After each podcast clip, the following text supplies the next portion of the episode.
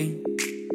I was doing just fine before I met you. I drank too much and that's an issue, but I'm okay. 欢迎收听《一开始叨逼叨》，本节目没有赞助商。然后呢，我是坐山观虎斗的刘能叔叔。大家好，我是大姚。大家好，我是大白。大家好，我是自以为是白左的中华田园左 C 的。啥？啊，没事没事，啥话？没中华听田左是突然抽了，突然抽了。那个卧谈政治啊，我是说中华田园犬是吗？那个我们在上一期节目的时候就预告过了啊，我们今天这一期节目又是一期。呃，可以撕逼的节目，嗯对，然后呢，因为呃，其实我上一期也提到过，说我们以前在探讨这个话题的时候，嗯然后就已经有了一场这个小小的纷争。嗯，当时呢，我就有一点嗯插不上，我现在都怪你啊，都是大白那个我好久没来，还怪我。插不上嘴那句话，我就嗯觉得现在一说就特别污，你知道吗？那那你是够不着，不是插不上。对，你让他弯腰。对，那个就是，呃，反正我就觉得可能这一期我就是属于在旁边，呃，就听你们撕的那种，嗯啊对。然后呢，呃，这个大白呢，你今天好不容易回来一次，大姚老师要参与到对我希望你能够，呃，对吧，啊，插得上嘴，好吧？啊 我长得高可以的，嗯还长。对，然后我们呃今天那个先来念一下上一期小伙伴的评论吧。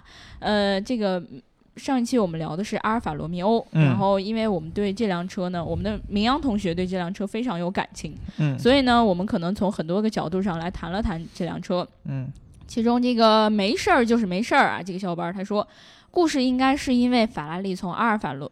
阿尔法车队出来，单干了法拉利这个品牌，然后法拉利用法拉利干掉了阿尔法，嗯，所以就膨胀了，于是走上了得罪人、给自己增加竞争对手的不归路。啊，对，反正他跟这个之前跟阿尔法阿尔法罗密欧是有这么一个不解之缘，嗯，对吧？对然后呢，他也确实出来以后又把原来的老东家给干掉了，对嗯，然后他膨胀不膨胀，这个谁也不知道，对，反正但是他嗯树了好多敌人，确实真的，包括兰博基尼后来不也是兰博让他对干了，对对对，对，哎，我记得有的品牌就是我知道我在这儿，我在你这儿我干不下去了，啊，完了之后我就先出来单干，完了之后我再把你给收了。对，咱以前说了很多都是这么个事对儿，对对对对，但是现在呢，看来法拉利不是这样的啊。这个布拉德皮套，这个小伙伴应该是一个皮什么？皮套，皮套，套！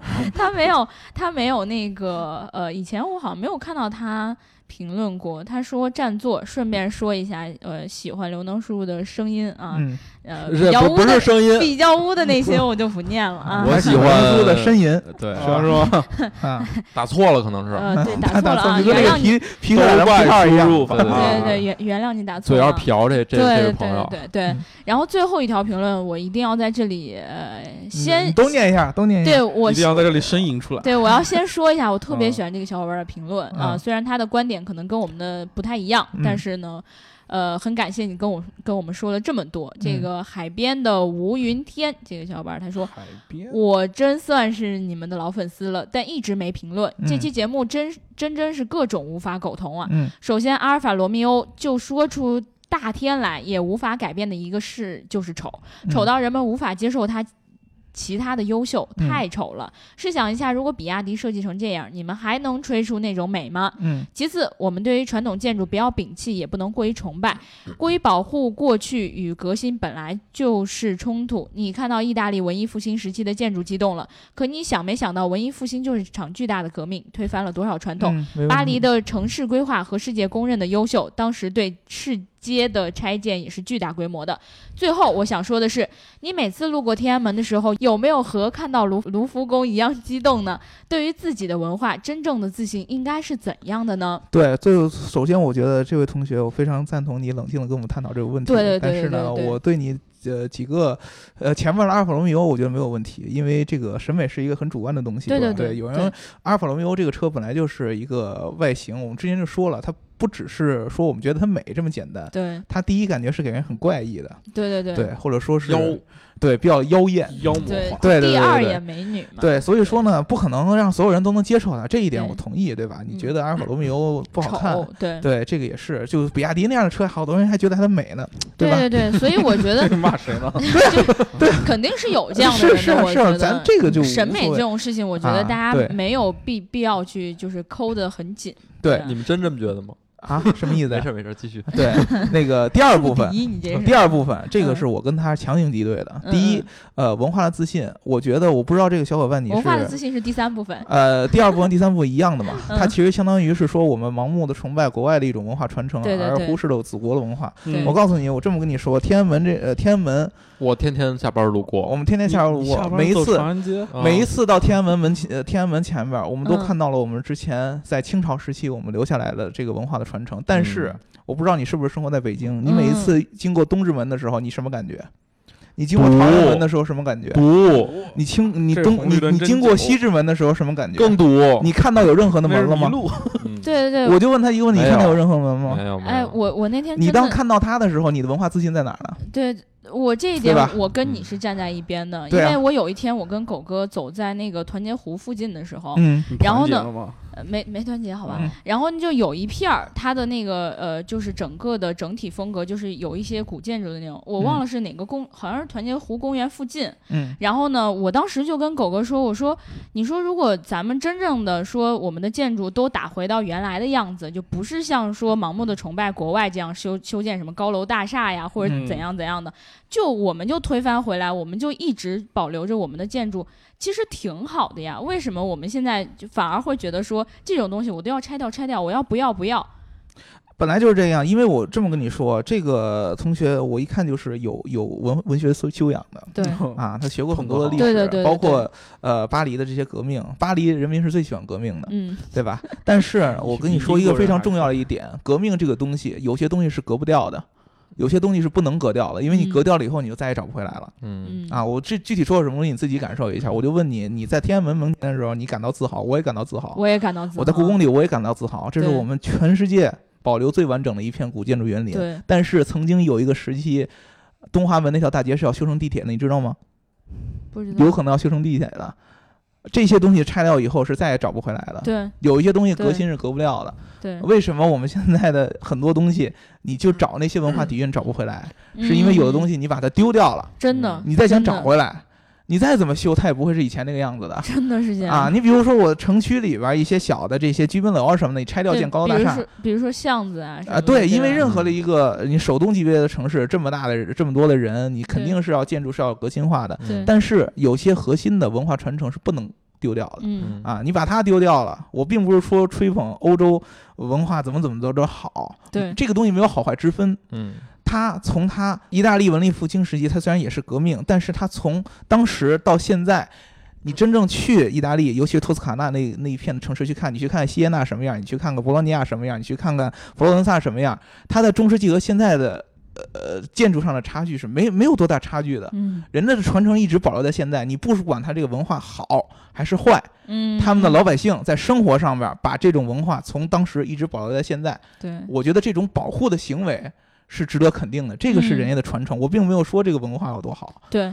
对吧？对对我们现在你去看，我当当当我跟所有的我其他的来自其他城市或者国家小伙伴来到北京来玩儿，你除了能带他去看故宫，你坐地铁出来一朝阳门，你看到的是中国石油，你看到的是外交部，对嗯对吧？朝阳门在哪儿呢？我还真的是啊，对吧？北北京人说话讲四九城，四九城在哪儿呢？你知道四九城是什么意思吗？嗯对啊，没有人知道这些东西。那你嗯你你你，然后你还天天告诉他我要文化自信，你自信来自于哪儿啊？你自信吗？哑口无言，你自信吗？对啊，你自信吗？我很自信，因为我知道我们曾经拥有这些。对，你现在你什么都不知道，你告诉我你很自信，你自信的来源在哪儿？我我其实我不太明白，我希望这个小伙伴可以继续跟我就第三点，尤其第三点跟我讨论一下，是吧？单聊单聊单聊，对对对就自信了。啊，可以自信，我很希望你自信，你你就应该你你自信，你才应该去知道更多的东西。不是中国人，不呃不是 不转不转不是中国人，自信吗？自信，嗯，对，所以，所以我其实有一个很深的感触，就是每一次就是有其他的小伙伴儿去去去完西安之后，都会跟我讲说，哎呀，西安真是一个很好的不是城市。应该去汉中跟你讲吗？不不不，我 我有也有有在西安上过学，所以、哦所以在西安生活的时间让就让别人觉得会一下认同我，就是陕西人就是西安，然后我会再补充我是汉中这一点，但是他们哦可能第一反应就会跟我讲西安西安西安怎么怎么样，嗯他们就会说。西安真的是一个古都啊，然后就会跟我讲什么我去那个呃这个城楼上逛，然后我去呃怎么怎么样。然后我、我突然就反应过来说，其实呃，我们曾经讲过说北京跟西安这个城市都很像，因为它的就正北正南就嗯不会迷路嘛，嗯，然后都有这个城门楼子之类这种东西，嗯对吧？但是呢，呃，北京真的是看不到了，你能看得到北京是几朝古都吗？你根本就看不出来。嗯，对，北京就是一个现代化大都市，啊而且就算你跟我刚才说的之前的革命，北京呃我们中国民族每当改朝换代，一样都要把前朝的所有文化根基给推翻。嗯，对，这个是必须的。但是你看你推翻多少？我们一般以前都是把人家的皇宫给拆了，嗯对吧？你现在的故宫。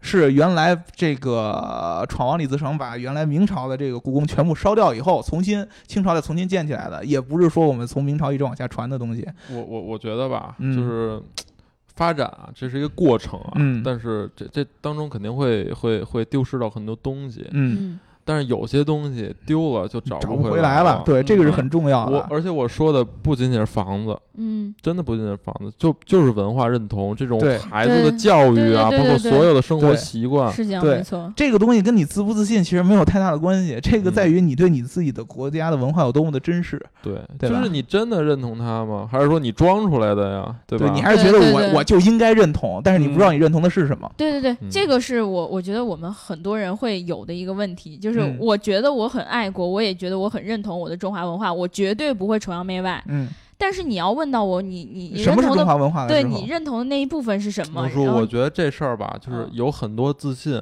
嗯有真的就这句话，有很多自信是出于自卑。对你是一种你你在感觉当别人在你面前说 我的文化有多强的时候，你是一种自卑的感觉。哇，他他说的我好像回不上来啊。对然后我我就喜欢我文化，你们说什么文化都是那什么。对，所以我们今天要聊的这一期还是跟 跟文化有关系。对，回来了，对等你们对半天了，真的真的嗯这前面这一段聊了十分钟，真的很长了。对，嗯呃，还是那句话，如果大家想要加入我们粉丝群的话，就在后台留下你的微信号，然后听节目要记得点赞、打赏和评论，点赞、打赏和评论，点赞、打赏和评论。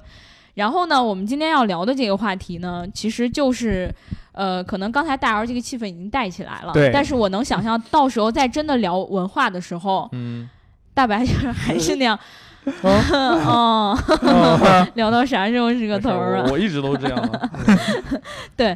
那个，我们今天要聊的呢，就是这个美式豪华。你看我干嘛呀？因为这个话题 哎，今天这个话题不是别人提出来的，就是我们这个嗯 DJ 鹏鹏提出来的，对对吧？对对对，嗯刚刚买了日系车的车主，然后 要要聊美式呃豪华。嗯我为什么想聊这个话题啊？嗯就是我不知道你是你不是不是你们，我不知道你们怎么想啊。反正我是因为，呃，上周去上海出差，然后参加了那个林肯大陆这低款新车的发布会，不是嗯呃不是发布会，嗯，上市嗯。上市哦。公布了在国内的售价。嗯。多少钱啊？他们多少钱？大家可以自查一下，反正四十多万到六十多万吧啊。啊。现在我们三个41万多就都这么盯着你看，嗯。你接着往下说啊。啊。然后呢，尽量他表现得没被们官方官方说这车呢是新美式豪华的一个一个代表，也就是代表了这个林肯复兴，就是林肯重返中国，应该是他们的最旗舰的一款车型，嗯。嗯，就是就最旗舰豪华车型吧。嗯嗯嗯，所以说，我想到大姚肯定不认同这个说法，但是我又觉得呢，就是所谓的这个新的美式豪华也好，美式豪华也好，这个在车的这个领域当中是一个比较比较好玩的一个概念，我觉得咱们可以拿来一起来聊聊。你知道，啊呃，这个大家都知道，我们那个之前呃聊节目的时候，其实我们提过林肯这个事儿嗯啊，嗯提过林肯这个品牌的重新的这个在中国上市啊、推出啊嗯什么的啊。然后呢，这一次呢，林肯出的这个叫大陆，对吧？嗯啊，Continental，呃，Continental、嗯这个车呢，我应该是来到 Gika 以后第一次跑车展，谈笑风生，哦看到了这辆车。你那时候看的是不是还是还是一个概念概念车还是概念版当时呢老大是吗？对对对对对，当时这个车出来的时候，我就很惊艳。嗯为什么呢？因为这个车，你如果抛开它的品牌嗯啊和它的剩下的那些基因来看，你是看不到那种明显的美式感觉的。所以说，当时我记得，我当时我当时跑完那个活动，我就写文章嘛，嗯我就说，呃，这个那么粗糙的美国人可以做出这样的车来，我我我感觉我我我我很震惊，我也嗯嗯嗯我我也觉得很厉害嗯啊。然后当时我去跟他的这个林肯的这个人去聊，然后他就跟我说了一个他们所谓那个静谧的奢华的这样一个哎嗯，然后呢，今天这个就前两天 DJ 朋友跟我提起这个事儿，然后就跟我突然又跟我说出一个叫美式豪华这么一个词儿，对对对对啊对，然后我内心就有一个问号，就是什么叫美式豪华？就是林肯这个东西，虽然说我我我自己觉得它现在新的这个车型我还挺能接受的，嗯，我觉得还挺好的，但是它是美式豪华吗？就那我觉得这个点应该先从，我觉得先拆分成最简单的吧。，对，嗯什么是豪华？嗯，我们得先从什么是豪华说起。贵就是好。哎，我突然刚才也想到这句话了，我一猜大白就会说这个。贵就是豪华。对，贵这个豪华吧，我心理上我个人感觉其实呢，跟我以前的那个咱们聊轻奢的时候那个感觉有点对对对有有一点点像。Poding，对，就是这个 对，黑的对哈。Poting 其实也是一种豪华啊感。好，嗯你说保定和说 Poting 是不一样的嘛，嗯，对对吧？嗯这个装逼也是叫一种豪华。绿肉火烧就比较豪华，对豪华是一个从骨子里跟别人产生不一样的，或者说跟别人有一定区分的这么一个嗯，豪华是天生带一种阶级感的，你知道吧？在我的感觉里，豪华就一定，比如说谁家的房子特别豪华，就一定得金灿灿。你去买肯德基，你买一豪华套餐，就是两种，这就是这么理解就对了，豪华一定是要有，就比别人多一对鸡翅，哎，对对对，豪华了啊，对对。豪华最简单的就最直观的，就一定是要有区分，嗯，对，一定是这样的，对吧？如果说我跟其他大家都用的一样，然后只不过是心理上不一样的话，那肯定是不行。对咱咱都穿班尼路，然后你说你比我豪华，豪华班尼路，我是长袖，你是短袖，我料比你多，我豪华。啊，对这个这个是不可以的。嗯，然后呢，豪华这个东西一定是内在要大于外在。而且一定是心理上 OK，而且我嗯觉得豪华还有一个定义，它也不是定义吧，我觉得它可能呃性价比说的就会比较少。啊，那肯定谈那个就不豪华，不对提呃谈这个就不豪华了，可能轻奢现在会加一些性价比的东西进去，，但是那那也不体面，一定要豪华。对纯粹的豪华的话是不 care 什么贵就是好，嗯就是豪华。对，但是这贵就是好又不对，嗯，对，也是这我要。被撕了吗？贵就好就是又不对，因为现在你首先豪华是不在乎价格的，嗯，不在乎价格说明贵这个价格是不能够作为明显的区分标签儿。就是不能显得它好，没明白。哎，，就是这么说，不一定它就是这么。说吧，就是它它贵，它不一定是豪华，但是它豪华它一定肯肯定哎对很贵。对。哦。啊，豪华一定是有呃是有一些内在，你可以这么来算啊，豪华的这个这个界定标签儿最低是价格，价格只是一个门槛儿嗯，嗯，对，啊，你可特别便宜的肯定不行，对。但是呢，你特别特别贵，你又不一定完全豪华，价格最低的是一个门槛儿，往上是一个外在的东西，嗯。就我能看到的这个东西用料更好嗯。啊，这个东西设计好像更好看嗯。啊，最往上边一定是它内在的东西，这个品牌从它从头到尾做了怎样的努力，嗯。比如说它最早就是什么皇室用的嗯。啊，比如说它最早就是什么贵族用的嗯，对，啊，你都不别说别的，它天生它就是豪华了，哎，对不对？所以说打断一下啊，大姚啊从如果通过你刚才说的这些对豪华的定义来讲，对，我觉得 Continental 这个车非常的符合这个定义。为什么？首先你说了贵族会用，啊皇室会用，那林肯大陆大陆这款车最开始被无数个名人去追捧，名人是什么？名人。做美国几代的总统在用他这个车，啊然后包括当时的一些好莱坞的电影明星、美国的一些摇滚明星，其实嗯都在用这个车。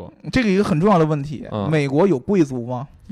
啊，我刚才就想从这一点说。贵族可能还算不上，美国总统是？名流吧，名流。哎，嗯讲真，刚才大姚说到就是这个贵族跟皇室的时候，我当时就想说，大姚说的这个豪华 只能局限在欧洲了。都有，都有，都有，对啊，你你美国是没有贵族的都有。啊对，美国是没有贵族的。呃是没有贵族，从他的民族本身本身上，人家的政治制度就不能让你分出这样的东西来。嗯对就做一个民主、独立、自由的国家，是吧？对 对对，对美国，所所以我老说呢，美式的豪华，就是我我不知道你们怎么看，我个人嗯感觉美式的豪华永远停留在第二个级别，第二个级别是哪个？就是我要显得我豪华，他哦他说的就是他内在的东西是骨子里缺失。不豪华，就是说他骨子里是不豪华的欧洲人的这种 pride 在里面，对嗯所以说他因为美国人他骨子里他就是反豪华的东西。我知道我知道你这意思，对那，那你撕他呀，你倒是美国人从骨子里就是一种平等的概念，嗯对吧？我我我，因为我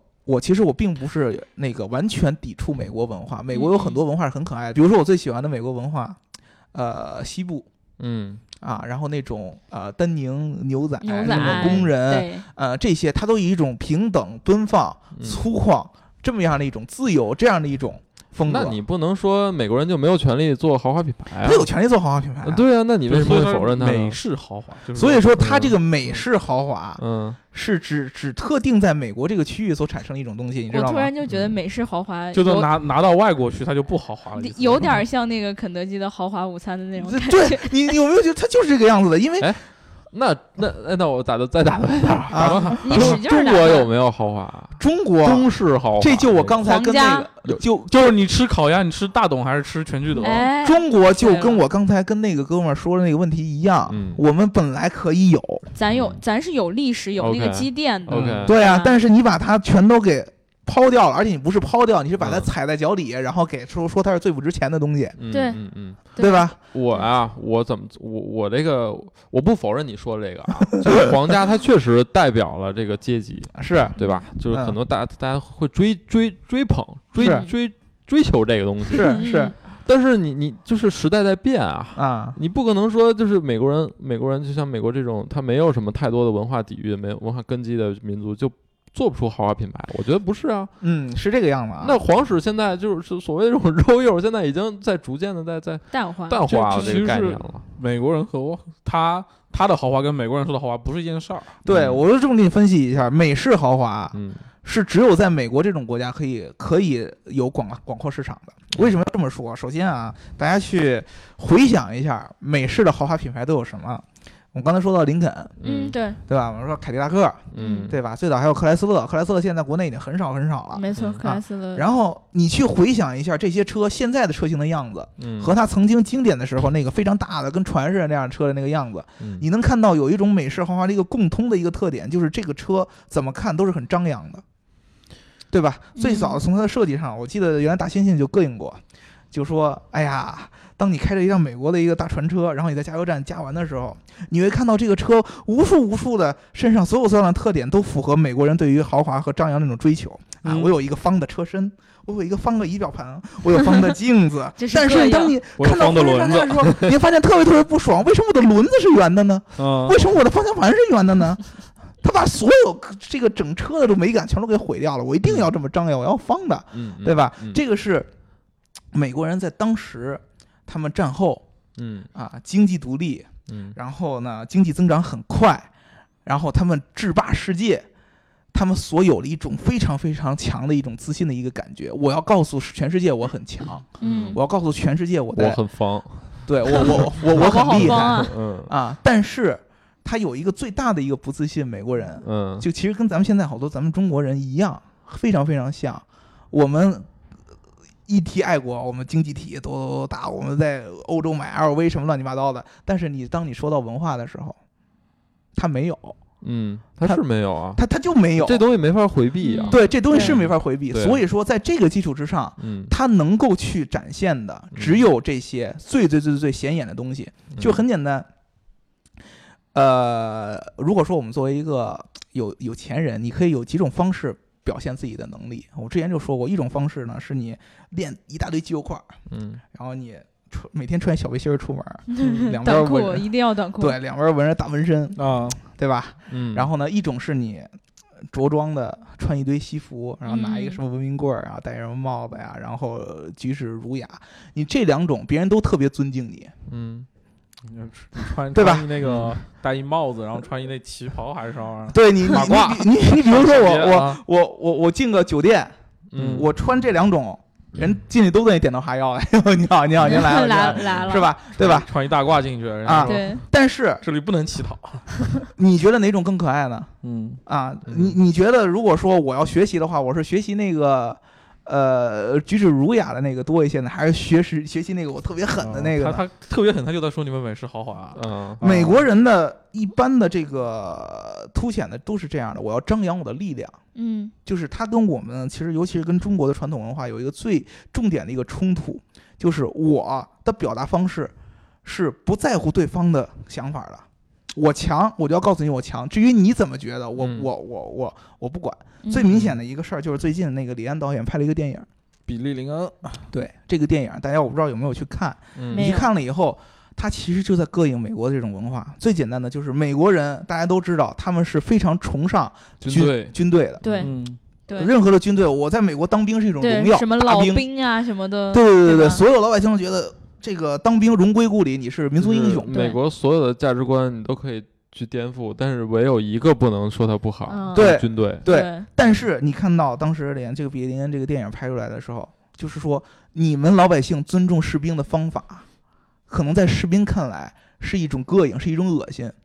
这个是美国文化最最有问题的一点，就是他们由于他们过于的一种自信嗯，和这种张扬和这种开放，他有一堆其他人的感受他是不顾及的，你知道吗？就是我很强，我就要告诉你很强，我很强。但是至于你能不能接受嗯，我的这种气势，或者说这种气势对于你来说，你感受是好还是坏，他不管，我不管嗯，我不管，嗯我就这样，老子就这样。这种是一种，尤其是跟咱们中国的传统这种中庸的文化是很很很有抵触的。霸权主义，对对对它是典型的霸霸气的那种感觉，嗯你知道吗？所以说，美国的这种豪华车，从它的这个棱角上，从它的这个整体的设计上，你像凯迪拉克现在的车那个灯有多么的有有那种霸气那种感觉，它都有这种。钻石设计。对，都有这种气势，就是明显的就要告诉你，我就是明显告诉你，我就是强，我就是厉害、嗯啊！你要是觉得我锐气逼咄咄逼人，那是你的问题，我咱咱咱中国也有一一一群光头炮子喜欢这种风格，哎是大多数来自于东北地区。哎，这个地图开地图后面的民谣站起来了，后面的民谣站起来了。把你那棒子拿起来，别别拿刀，大哥，别再杀人了，大哥。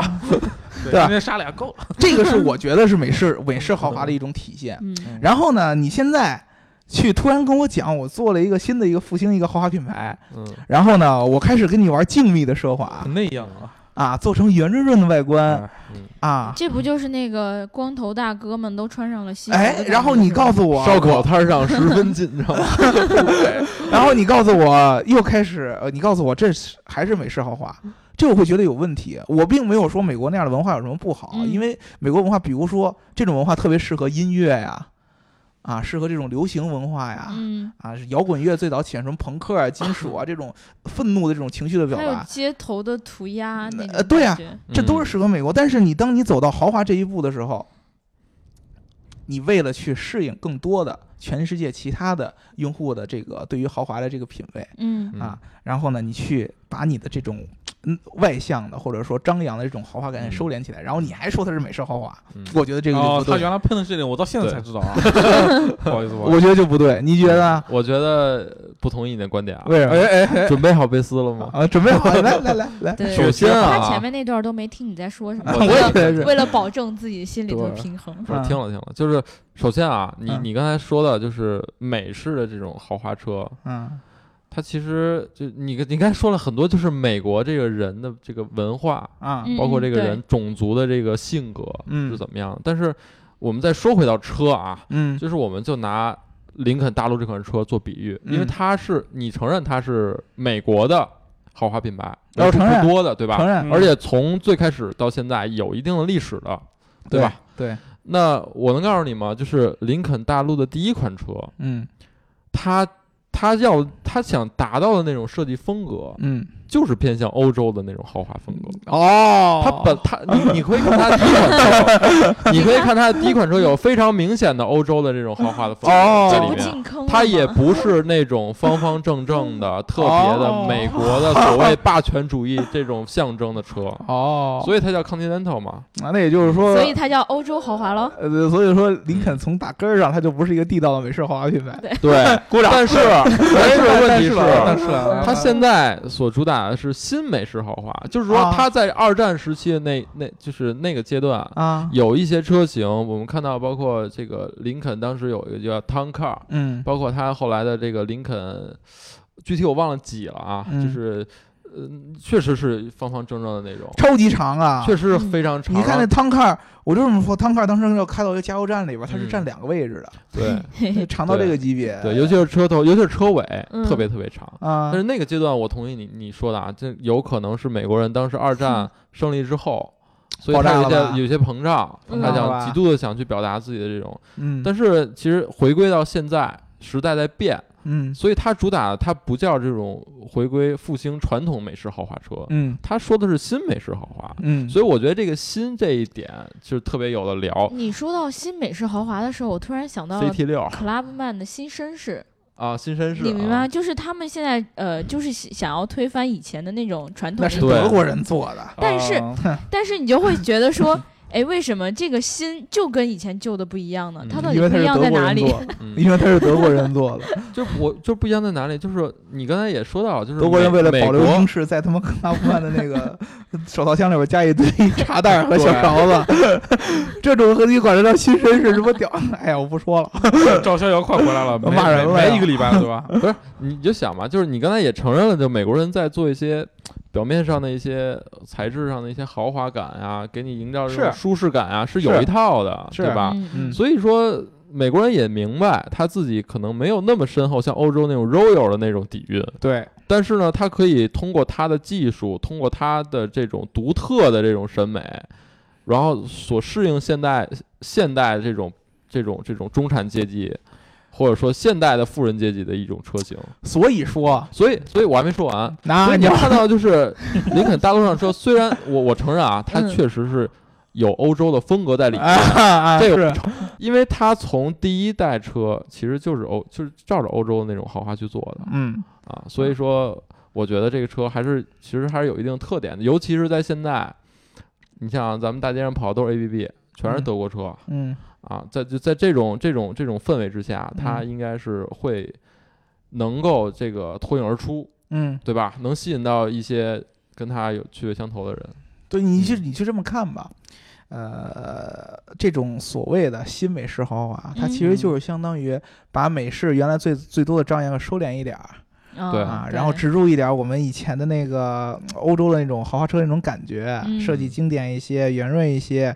毕竟美国也是从欧洲移民过去的嘛，对吧？啊，是啊，对，对我刚才还在想说，虽然说美国没有那么长久的历史积淀，但是呢，他的人毕竟是移民的，移民的人的那些历史又是从哪里学的，对吧？他很很多东西还是会遗传跟继承嘛。这个是有这么一个问题，你知道吗？嗯当这个美国第一批这个人，比如说坐五月八号过去，嗯当时他在美国这个建立殖民地的时候，嗯他们还说你问他我的老家在哪儿，他们告诉你我的老家在英国，我的老家在爱尔兰。第一个就是英国，他 确实就是五月花嗯就是从英国过去的嘛，嗯对吧？就是英国人。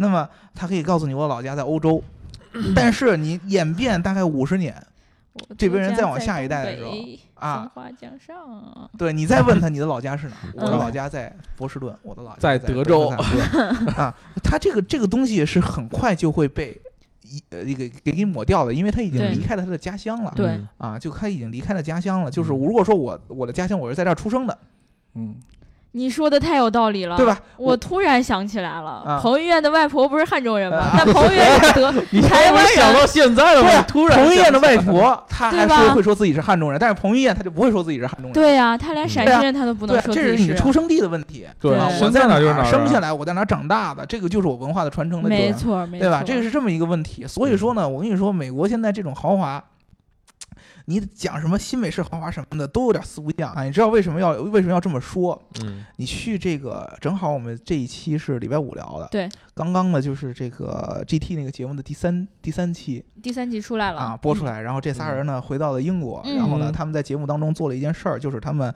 找了三辆这个 GT 车，我们之前说的这个适合长途旅行的这种嗯。高端的这种豪华的轿车，嗯。然后呢他们去这个欧洲嗯做这个大街上跑，啊 Grand Tour 做这个长途旅行，嗯他们就是要复制呃那个之前的时候那个欧洲的那种上流社会的人士开车去这个游欧洲啊什么这样一个事儿。嗯他们当然就说之前就是英语当中这个 gentleman 是什么定义呢？就是穿花呢子西服的有钱人啊花呢啊，rich man in tweed，tweed 就是一种粗花呢。就你知道那个管总应该买过那个嗯 Harry Street 嗯那样的那个那那个西服嘛，就是嗯。这个这个羊毛是吧？这个羊毛是花儿的，什么格子啊？哦。啊！你看到夏那个夏洛克嘛？啊。啊，Sherlock Holmes 以前穿的那种棕色的呀、深灰色呀、藏蓝色，然后嗯带有花格的这样的这种呃粗羊毛织的这种西服嗯。啊、外套，他们都穿着这个，然后呢开着他们的车，然后去这个欧洲周游列拐，啊 周游列国，去法国、去意大利，然后呢，在开车的同时去欣赏各地的建筑啊，欣赏各地的美食啊，欣赏各地的文化呀、嗯。美酒啊、音乐啊，他们去干这个啊。然后呢，当时呢，这个节目就有特别有意思的一件事儿，大猩猩呢去挑了一辆阿斯顿马丁，对，然后呢，船长呢挑了一辆劳斯莱斯，劳斯莱斯都是欧洲品牌。然后呢，这个鼹鼠他们之前不一直膈应他说他是一不个懂车，啊、他的他的这个本性是个美国人嘛，嗯，他去找了一辆道奇 Challenger，你知道吗？你知道当时在意大利那样的城市，然周围都是中世纪文艺复兴时期的建筑，对，然后呢，大家都是在什么老百姓都在什么吃意大利面呀，啊，看美术展呀，然后看赛马呀，然后那前面这两辆车，劳斯莱斯和阿斯顿马丁都是符合那种当时那种形态的。嗯，对，但是你当一辆美国车开进去，V 八 海米发动机，啊那样进去，你会感觉这个风格就是对这个是不相，这个是无法能结合在一起的，嗯它是完全违和的。对，嗯美式的这种文化，这种这种豪华感，你是觉得是格格不入的。那你但如果这么道说的话，道奇豪华吗？呃不是不是不是换过来其实也是对一样的，换过来也违和呀，对。对，呃，换过来违和没关系，怎么因为他不是美国人，没关系。我我我我就这么跟你说，美国这种文化，嗯。美国这种豪华文化，在美国只有在美国自己是最受接受的。在在中国在中国也很能接受啊，在中国，在中国它受接受的程度有欧洲豪华车高吗？欧洲车是因为因为中国啥也没有，所以中国我觉得啥都能接受。税。是因为税贵呀，哦。排量大。哦。我这这这个我我不评论，小伙伴自己评论。你们相对来说，你们更喜欢美国车还是喜欢欧洲车？不是说美国车，如果说如果说中国的排量税没有这么高，我相信很多人都愿意选择中国人愿意选择大排量车，因为开着爽。这跟大大大五百辆没关系。那怎么没关系呢？美国车就是大排量啊。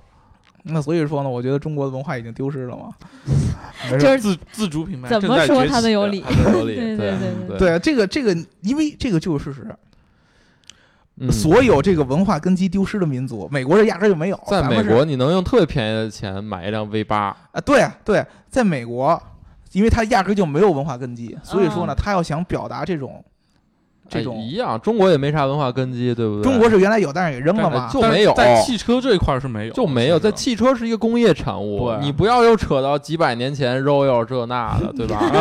但是我刚才好像听到他是承认美美国豪华存在的，因为哎因为因为汽车本身，嗯汽车这个产品嗯，是一个工业制品，对啊，但是豪华是个传承，是啊。豪华感是个它是可以从它它的呃四个皮座椅上体现出来。的。对啊对啊，豪华是一个，我原来皇室坐马车的时候就用这种皮子，皮座椅上硬盘龙，你说到皮座椅了，那啊。我就说，你把林肯大陆的三十项调节的带 Bridge Wear 这这皮的个座椅这个这个广告我觉得太硬和。你所谓的欧洲的它这种皮的料来自于哪儿啊？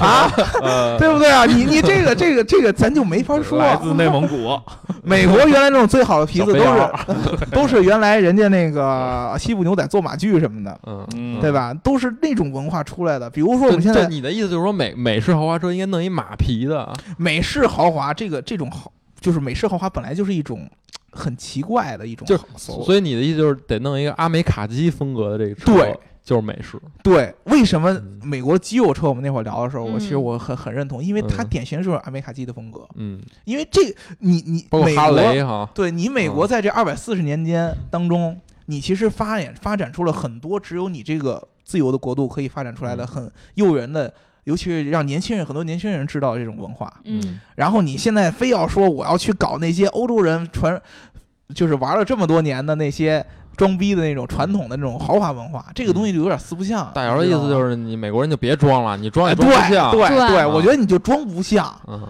啊，你装不像。然后你现在非说硬扭一词儿，说我叫新美式豪华，所以你不就照着欧洲原来那种豪华的模式刻一个吗？那怎么了？没不怎么，所以所以大姚的意思就是你就 就承大方承认学了我们，然后你就对该干嘛干嘛啊。对你就别美式豪华了，你就欧洲豪华吧。我这是学的欧式豪华的美式豪华，对，你啊像美国的这种肌肉车，欧洲人是做不出来的，对对不对？对吧？嗯呃，这种嗯 pony car、是是 muscle car，嗯欧洲人是做不出来的嗯是啊！你你你在你能想象我在美国的这种大宽路上、大马路上，嗯我开着一辆阿斯顿马丁或者劳斯莱斯，放着金属乐或者说 hip hop 吗？这是违和的，对不对？嗯因为你美国的文化就是那个样子的。如果说我是一个非常买买过文化账的一个人，你去那儿开车就应该开那种大的威法，开大皮卡，就开那样的车。但嗯是你要非要说这玩意儿能跟豪华挂钩，嗯，我觉得不对。嗯对重新定义豪华，对重新定义豪华，那么相当于我把美国的这些东西适当的收敛起来，然后我去找一些属于原来欧洲人玩的东西，哎，然后给它结合你起来。就这么想，那车厂还不是为了卖车嘛，对，你要商业你是为了卖车，商业行为。因为我就这么说，这种豪华车的东西，呃，欧洲这套豪华车的这个设计理念，它符合现在大部分的世界市场的一个接受程度。比如嗯在中国，那么你提到豪华车，再怎么说，中国人虽然也买美式豪华车，但是 BBA 的销量还是高，嗯对不对啊？嗯而且你去看这个外观，你把凯迪拉克，然后把奔奔驰、宝马、奥迪放在一起，这四个嗯品牌放在一起，都是 ATS-L，然后跟 A 四然后跟那个嗯三系，然后跟 C 级，你放在一起比，然后你找一堆人来说，他们嗯更喜欢哪个？肯定喜欢 BBA 的多。但是我觉得有这种美式豪华车出现也也无可厚非，因为你市场要多一些选择嘛，对吧？对你不能所有车都是一个样子，像欧洲人那个。那就变成轻奢品牌了，对吧？美式轻感觉？各用了好几个牌子，我也不知道为什么。不对不对，呃，不对变成美式美式轻奢品牌。其实我觉得啊，我说实话，就是林肯这个品牌，那刚出来的时候，我确实是很很接受。嗯真的，因为它确实，你能感觉到，就是因为以前美国人学欧洲人，你学的不像，嗯你知道吗？因为打根儿上，美国就是一个吃汉堡，然后吃薯条，然后什么东西都要加芝士的这么一个民族，嗯你知道吗？它就是一个很浮躁，就是美国就是一个傻造的民族，嗯，什么东西都要造。美国也有很美美国也有很精细的东西啊。啊，对，比如说他拒签的时候很精细，对对，我 我还真的没，我印象当中很少有记得美国有特别精细的东西。他不是说精细，就是说怎么说呢？就是他有很多豪华品牌，或者说豪华感的东西给你。它它有精细的东西吗？嗯，有你给我举个例子让我想想，啊！嗯，嗯，我们下期再见。不，下期下期下期下期。对对，我这美国它没有精细的东西，它只不过这次林肯去学习欧洲的这个豪华这种感觉，我觉得是学的很像的。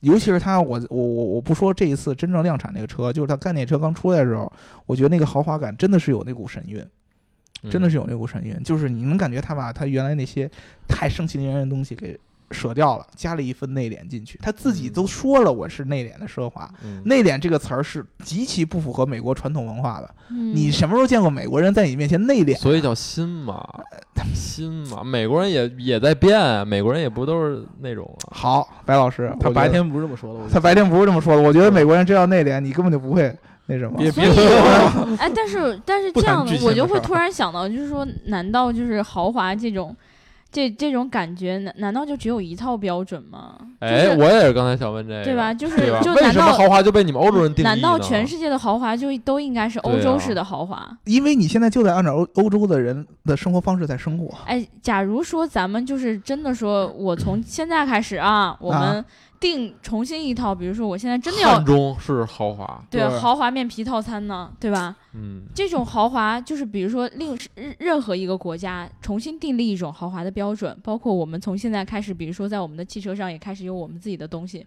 可以啊我们，自环条龙对吧我我帮你撕它一会儿。养个鱼，这东西豪华，其实是我觉得吧，是这样的，就是你必须得有一定程度的人去认可这个东西，你不是说对是这样，没错。对，不然你活在自己的世界里，其实没有任何意义、啊。对，所以所以也就是说，从你们的角度上来讲，还是得看。豪华永远就就就止步到这儿了，就最高也就只能到欧洲的豪远止不到，就是因为这样，就是我们现在的生活方式是欧洲人定义的，嗯这你无可厚非。嗯，嗯你现在为什么不穿？你现在为什么不穿长长袍马褂啊？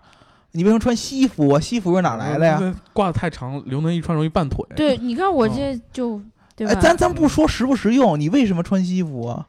这我也不太懂，这真的不太懂。对呀、对，你的文化就是按照欧洲工业革命以后人家定义的生活方式来生活的，嗯，那么他的豪华就会去被被你的价值观。为什么现在中国人看那些呃英国的那些明星，或者说看欧洲那些明星，金发碧眼的大长腿，你觉得人好看呀？我们我们中国人梳辫子的时候，你怎么不觉得好看啊？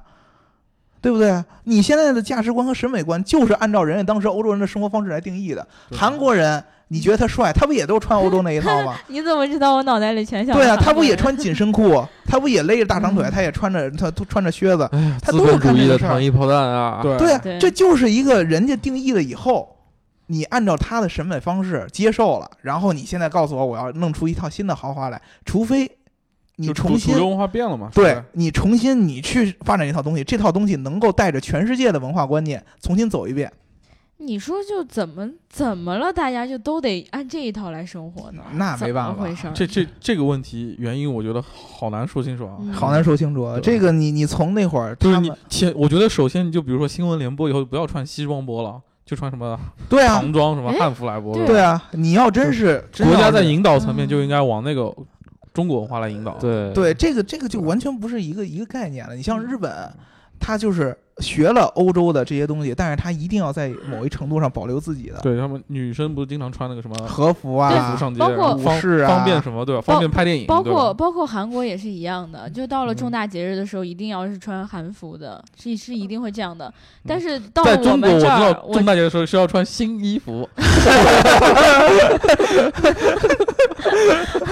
对我要把我的耐克、阿迪达斯拿出来，对，我我妈说藏俩月了，就是过年的时候才能穿。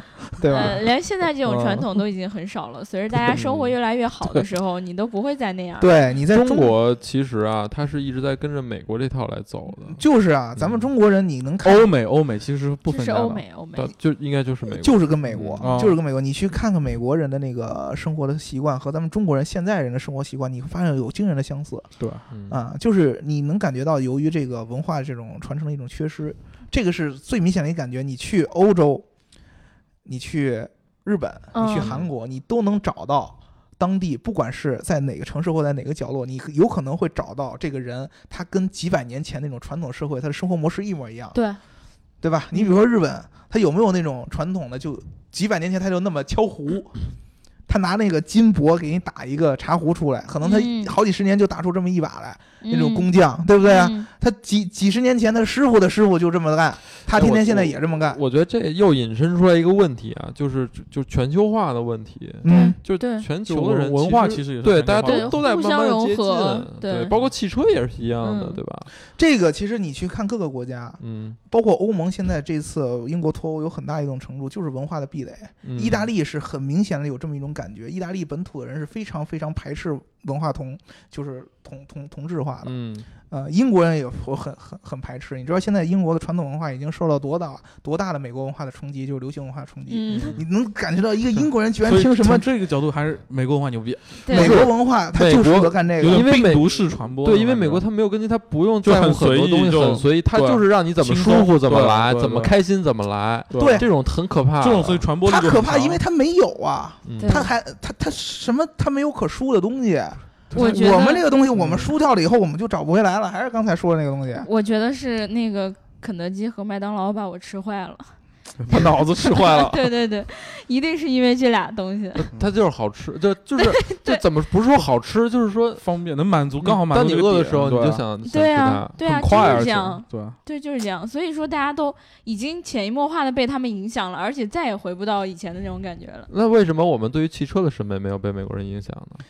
因为因为这个还是最根本的。麦当劳、嗯肯德基是豪华品牌吗？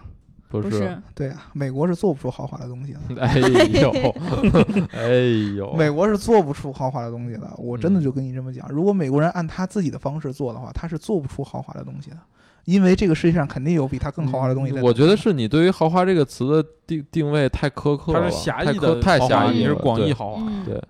你可以去定义它是广义豪华，但是那个豪华在咱们中国现在已经有很多人美意识到，国美国它就是一个土包子。美国一直是这个 实用主义啊，实用主义，所以实用主义说它把本来就不豪华呀，就不豪华。不豪。华，但是它是做到了实用主义中的豪华，实用主义不豪华，它没有但是它做到了对 这一句话我不知道怎么理解。它没有那么多在你文化层面的，像你说的那种特别的狭义的那种感觉，它吧是让你过，让你舒服让你看起哎来很美国人就是这点，他自己舒服，但是他可以让其他周围所有人都不舒服。哎哎，这种感觉是不是就叫做就是祖辈们常讲的，你就是不讲究，不是不讲究，你就没礼貌。挺讲究的，讲究吗？讲究。比如呢？你要说提到真的讲究的抠细节、生活细节的，我会想到英国人。对，然后你要再不礼貌。你要再讲到就是呃对接人待物的那种讲究，我会想到日本人。那你我不是因为咱是一个汽车节目，对不对？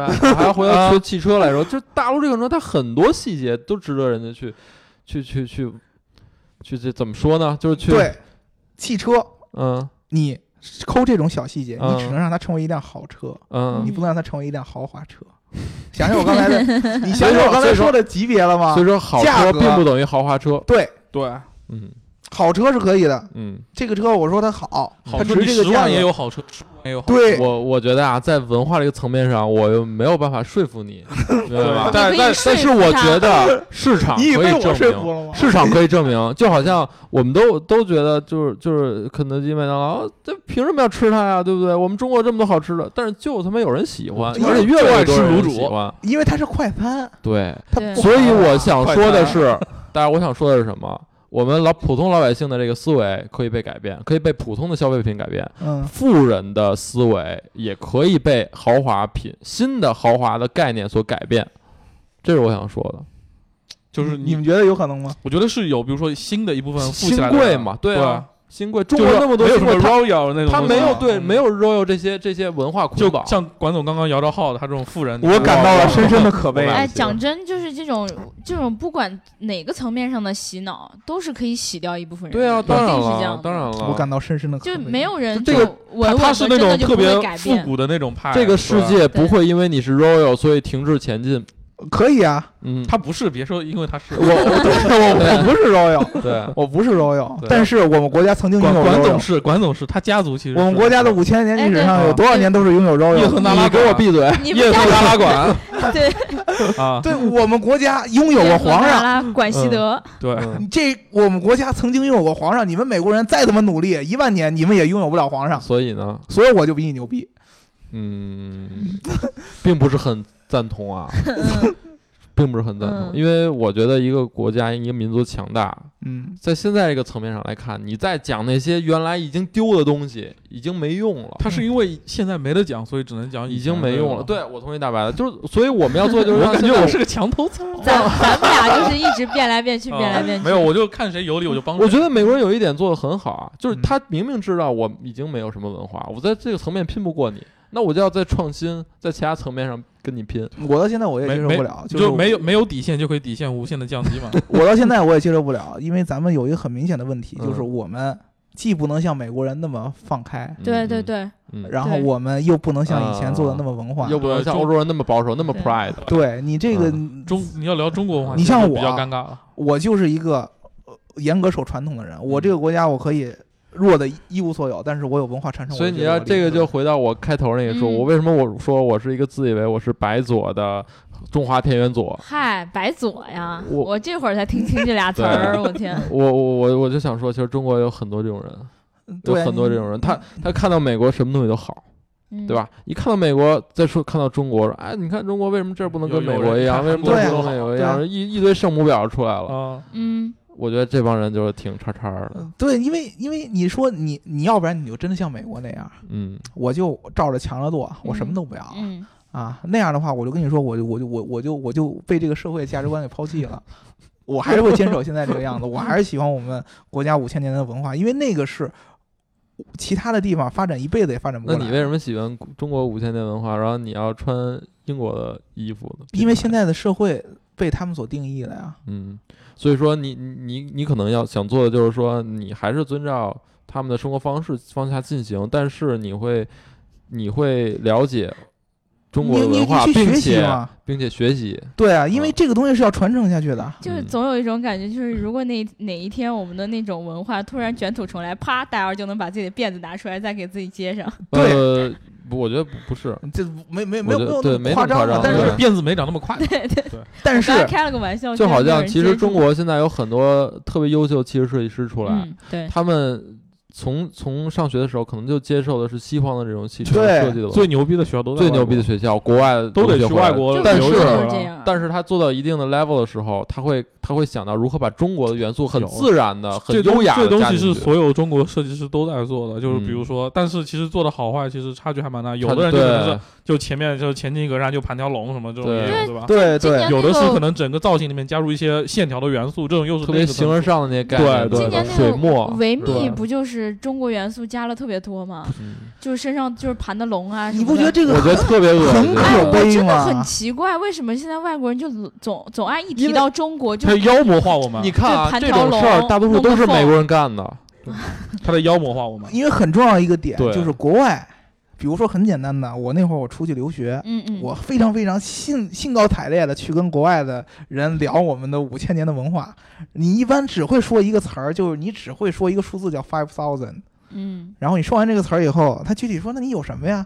呵呵，科科，科科，然后我说你看你浑身上下有哪一个是反映出你们中国五千年文化的东西？对，而且他们也也一见到我们的第一反应就是大姚 把他祖传的那个，你会不会功夫？呃然后你们家是不是啥？这些都是美国人给你包装出来的，什么龙祖啊，不是什么 J.K. 衬啊，什么什么好莱坞啊对这对那种。对没有什么，他是他他们觉得，哎呀，你们，他们接受的中国文化就是李小龙对、成龙、李连杰这些人，对对对，你没有没有这种很能够让全没有世界所文化输出的接受的能力很文化输出，这是很可怕的一件事儿。嗯包括设计师也是，我知道好多，尤其是我跟白老师聊，好多设计师是希望把我们的文化包装出来，对，但是你无从找灵感，你知道这是一个很没没下面因为是空的，不下像他们面空的他们做的是一步一步有阶梯的。对啊，对啊，比如说我在意大利，我想去找一个画出一个文艺复兴的一个跑车的一个草图来，太简单了。我到处都是建筑，我就看着那种感觉，我在那种哎建筑下边，我操！我又突然想，哎，原你原谅我，原谅我啊！啊没事我我又突然想说雷克萨斯，真的刚提车有点无法兴奋原谅。因为什么呀？因为大家启发我一点，就是雷克萨斯是源于丰田，对吗？嗯丰田最早做的事情就是我要造一辆让全世界、让美国人、英国人、中国人都喜欢的车。嗯对吧？然后慢慢的，他做了雷克萨斯这个品牌。雷克萨斯是一个他所定义的日本的豪华品牌，嗯但是呢，它在这个豪华品牌里，它并没有很简单的融入一些豪华的元素，比如说嗯我放个什么、什么什么镀铬呀，我放个当然也有啊，但是说嗯它不是简单地加这些东西，嗯它是把日本本身这个民族的很多东西加到里面。就比如说它一些小的设计空间对灵感上，包括整个人体工程学这种细节放在里面。日本就对这个比较一讲人体工程学，就一我直接会想到日本。对，所以我觉得这真的是中国日本人应该学对人体研究的比较透彻。对，如果说林肯或者美国品牌，或者所谓林肯，或者说凯迪拉克能做到这一点，能把嗯美国的精神融入进去，对，我觉得那我还是认不要不要做个四不像的东西，嗯，嗯对，千万不要做个他他把四不像。扭回来了，这这他妈就尴尬。对，终于我们好像达成了某一点共识嗯似的。精神，对精神，嗯，斯布利特本本来美国的精神就不豪华，哎呦我去，还是一会儿下节目揍他，好一？语击溃你，好吧？揍国精神也揍不过美。国精神豪华，美国精神打根儿上就不是豪华的东西，去的人都是原来那个，呃由于是各种各样的原因，可能被冤枉啊，新豪华被定了罪啊什么样的。你不能说历史它不豪华，所谓的不。这个带引号的豪华，那它后面就不豪华。我觉得这个定义不对。所以就让他慢慢的学习。无所谓，反正嗯豪华是一直在被人在定，义反正二百四十年他也没缺出过啥东对西，。反正德国人也重新造了一辆汽车嘛，对，再造 再造一辆新汽车。反正我们还有新造车团队呢啊。对，嗯对对，新造车团队是可以的。你像我，怎么不觉得哎呀？如果我这么跟你说，哎，特斯拉嗯就是一种美式豪华感，你知道吗？它豪华不在呃呃，对啊细节，上你将来如果说有一天特斯拉流行了，它可以说是美哎，我同意，因为它融入了互联网精神，啊对呀互联网对呀精神从美的。你就可以这么说，嗯。它它它它虽然有好很很贵，同意，同意，同意。对啊，对啊它的内饰这这才是真正的和谐。对啊，对啊，你不要去搞那些，因为你就是因为特斯拉这个价值观还不被大部分人所接受。嗯。但是你将来知道，如果它真的被大部分人所接受了，嗯。我们到了那个电动车的时代了，嗯。那么它所它所定义的是不是就是豪华的？电动车好像就被美国人定义了。对啊，啊，对啊目前来看，其实它还是领先很多啊。对啊，对啊，是有这样的道理的嘛。它那个嗯屏可能就是变成豪华的东西了。嗯，你原来都是我要有对，这就细节的，这就是新豪华。对啊，你包括德国人，你像 i 三对不也开始往它对对上靠嘛？我把那些各种交互的大屏跟那些材质啊、什么皮啊，总有一天，汽车里的欧洲豪华会被这些你们美国的豪华科技豪华重新定义，好吧？新豪华就是科技豪华。你要说它是新美式豪华，我还能认同。好，那中国的豪华什么时候才会出现？别想了，别想了，咱想不出来，咱要想出来，咱就起飞了，好吧？对造车去了。想出来，我跟你说，我要能想出来，我早就去干了，好，对，真的。嗯咱们就多在节目里探讨探讨吧，然后说不定我们能探讨出来个啥，然后对咱们就开始那被人家听去了，不是造造车亏了吗？好，我们的到时候 BP 就被人拿走了。不不不发出来不就完了？对吧？自自自封的一期，对啊，对啊。所以说，我们的听众朋友听到这儿啊，也可以给我们留言，嗯，给我们聊一聊你心目中的豪华车是什么样的。对，而且你你觉得美式心目中的豪华是什么样？，对你认不认同美式豪华这个概念？啊对对对，甚至如果有的小伙伴觉得，就是中国车能造出豪华感，这种豪华感应该是到底是中式的豪华呢，还是欧式的豪华？嗯也欢迎大家来跟我们一起来探讨，嗯对吧？对嗯，呃，然后那我们这一期就聊到这了，然后明天就是周一了，祝大家上班能有一个好心情。他之前说的是今天是周五，然后你一会儿说明天就是周一，咱们的周末呢？咱咱到底在咱在过得好快啊，聊了聊了两咱天，换一天，咱因为在周六啊。因为大家听节目的时候是周六呃周天嘛，对吧？嗯明天是周一，对。然后那个祝大家上班有个好心情啊。好，呃，没有好心情的，记得中午好好吃顿饭，嗯然后心情也能好一点儿。嗯，那个，我们这一期聊到这儿了。如果大家想要加入我们粉丝群的话，记得在后台留下你的微信号。听节目记得点赞、打赏和评论，点赞、打赏和评论，点赞、打赏和评论。如果你喜欢这一期节目的话，就给我们一个爱的赞或者转发吧。或者爱的抱抱。啊，对，一定要给一个爱的抱抱，因为是冬天嘛，大家都比较冷啊。嗯，爱的抱抱，那就这样吧，拜拜。嗯拜拜。拜拜。